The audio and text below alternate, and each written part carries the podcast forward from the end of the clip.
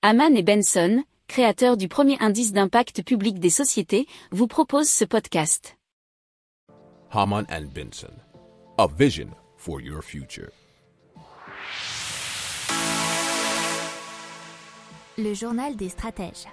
Allez, on continue avec une solution intelligente et écologique euh, pour euh, suivre la consommation d'eau et surtout détecter les fuites. Et ça s'appelle Monitor. C'est un projet donc euh, qui émane d'une équipe d'étudiants de l'ENSI Caen, bien sûr dans le Calvados, et qui a remporté le challenge Innovation Océan et Environnement. C'était dans le journal Ouest France. Le projet Monitor est destiné à équiper les immeubles, les bâtiments publics, les hôtels pour diminuer le gaspillage et l'impact des fuites d'eau. L'enjeu, c'est de diminuer le nombre de fuites et les dégâts matériels collatéraux.